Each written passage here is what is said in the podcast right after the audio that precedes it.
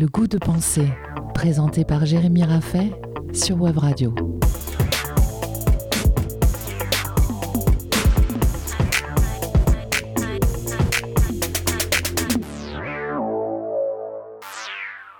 Et si devenir libre était une nécessité morale?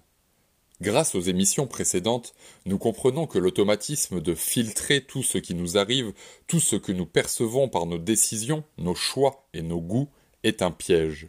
En cherchant à voir notre reflet dans chaque chose, chaque personne, chaque événement que nous croisons, nous finissons par ne plus rien voir du tout. La télévision cherche à nous montrer ce que nous attendons de voir, des gens normaux pour que nous puissions nous identifier, mais suffisamment idiots, extrêmes ou vulgaires pour que ça nous fasse rire, soutenir une opinion ou en discuter le lendemain. Les réseaux sociaux ne fonctionnent qu'à partir de l'analyse de nos caprices et de nos réflexes de consommation. Les algorithmes cherchent à entretenir nos certitudes, nos illusions, nos goûts et nos croyances. Tous les services à distance, les aides numériques et autres Uber en tout genre n'ont d'autre intérêt que d'exploiter notre sédentarisation dans le confort. Moins nous nous ouvrons au monde, à l'autre et à l'inconnu, plus ils se font de l'argent. Les antidécisions, que nous avons définies dans les émissions précédentes, ne sont alors que les conséquences de cette mode sociale, de cet élan économique. Elles sont l'effet de cette sur-insistance des industries sur ce qu'il y a en nous de plus aliénable, nos instincts, nos sensations et nos émotions. Netflix ou Instagram n'existeraient pas si nous n'étions pas animés d'appétit naturel, si nous n'étions pas sensibles à ce qui brille et chatouille, et si nous n'étions pas pétris de peur et de frustration. Il est quand même curieux de constater qu'on se sert de ce qu'il y a de plus déterminé en nous pour nous faire croire en notre propre liberté. Alors comment rompre avec une logique qui refuse la remise en question et prône le confort et le plaisir quoi qu'il en coûte? Comment défendre un autre rapport au monde? Comment échapper à l'illusion de la liberté? D'ailleurs, cette dernière n'est-elle pas préférable à la conscience de nos propres limites? Prenons l'exemple d'une personne qui se retrouve enfermée derrière des barreaux. Un exemple qui rappellera sans doute quelque chose à mes anciens élèves. Pourquoi serait-il meilleur pour cette personne d'avoir conscience de ses propres barreaux? Ne vaudrait-il mieux pas qu'elle baigne dans l'illusion d'être libre? Ne serait-elle pas plus heureuse si elle trouvait le moyen de ne pas voir les barreaux? L'argument du bien-être semble imposer le règne de l'illusion. Il vaut mieux être aveugle et heureux que lucide et malheureux. Mais en tant que philosophe, nous ne pouvons pas laisser passer ça. Que vaudrait une vie passée entièrement à côté de la vérité? Que vaudrait une joie qui a pris pour racine le mensonge?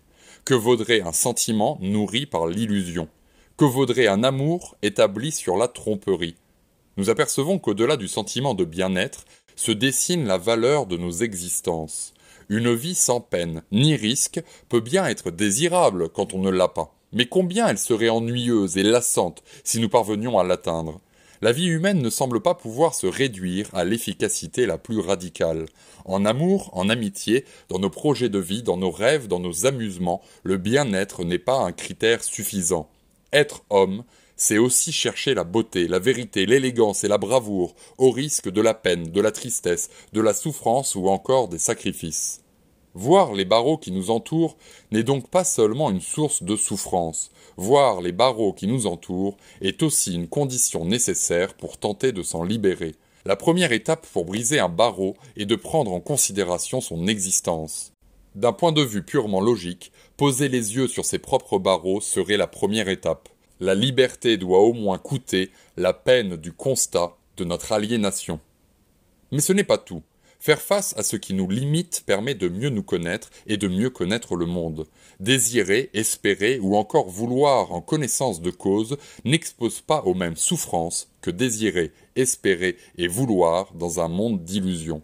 Don Quichotte n'est pas grand parce qu'il refuse les nécessités du monde et s'enferme dans ses illusions.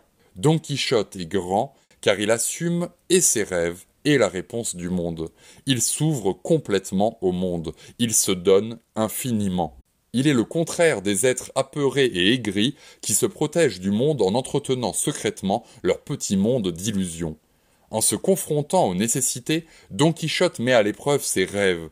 Il est une version géante de nos existences. Il est une proposition disproportionnée de ce que nous devons être. Don Quichotte aurait pu être le frère de Gargantua. À l'endroit où François Rabelais nous invite à tout étudier, Miguel de Cervantes nous propose de tout expérimenter, de tout vivre. Ces deux incitations humanistes sont deux faces distinctes du même impératif. Vivre une vie d'homme ne vaut que si elle vise la liberté et non pas le confort, la suffisance et la limite. Enfin, la confrontation aux nécessités extérieures permet à l'homme de se dépasser lui-même. Hegel, répondant au doux prénom de Jörg Wilhelm Friedrich, philosophe allemand du début du XIXe siècle et contemporain de la Révolution française, nous invite à penser la signification de l'action de l'homme sur la nature. Agir, travailler, fabriquer ou encore bricoler, c'est laisser son empreinte dans la matière, c'est se donner l'occasion à soi-même de se reconnaître. Le monde n'est alors plus notre prison, de laquelle nous devons nous protéger par l'illusion ou nous évader par la lutte. Le monde et ses nécessités sont alors l'occasion pour nous de nous reconnaître, de prendre conscience de qui nous sommes, de découvrir notre propre trace. Exister pour Hegel, c'est affirmer sa conscience dans la matière du monde, c'est marquer la réalité de sa personne. Une fois de plus, nous sommes invités à expérimenter, à nous confronter aux lois naturelles, à éprouver la résistance du monde et à découvrir ce qui nous anime. Nous venons de développer trois arguments rendant la confrontation à la réalité, aussi rude soit-elle, préférable au bain tiède et sucré de l'illusion. La vie humaine se doit d'échapper aux nécessités qui l'aliènent, sans quoi elle deviendrait une vie mécanique, triste et vide.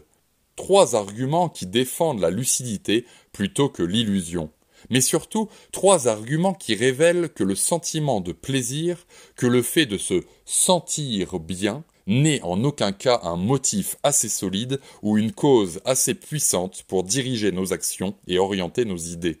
Un enfant se sent bien lorsqu'il se gave de bonbons et ne se lave pas les dents. Pourtant, nous savons tous qu'il est bon pour lui d'avoir une bonne dentition et de ne pas souffrir du diabète. Le drogué se sent bien après une prise. L'imbécile se sent bien après avoir humilié un plus faible que lui. Le vendeur se sent bien lorsqu'il profite de ses commissions obtenues en forçant la main à des personnes crédules et timides. Les exemples ne manquent pas pour voir comme il serait absurde de faire reposer nos décisions et nos idées sur le seul sentiment de bien-être, sur la seule sensation de confort. La liberté ne se cache alors pas dans le sentiment ni dans la sensation. La liberté pourrait apparaître dans notre acceptation des nécessités et dans l'élaboration de nos véritables décisions. Jean-Jacques Rousseau s'est risqué de donner une définition de la liberté. Dans son livre Du contrat social de 1762, il écrit L'obéissance à la loi que l'on s'est prescrite est liberté. Il n'y aurait donc pas de liberté sans nécessité naturelle, mais pas de liberté sans loi humaine non plus. Être libre, c'est définir ses propres lois en fonction des autres et des nécessités du monde. Le caprice peut bien aller se coucher. Le monde de la liberté n'offre pas la place aux enfants, aussi vieux soient-ils, imbus de leur personne et ridiculement contents de leur ignorance. Le monde de la liberté appartient aux géants de Rabelais et aux Don Quichotte de Cervantes. À la semaine prochaine pour partager le goût de penser et qui sait, gagner peut-être un peu en liberté. C'était le goût de penser, tous les samedis à 10h sur Web Radio à réécouter et partager en podcast sur webradio.fm.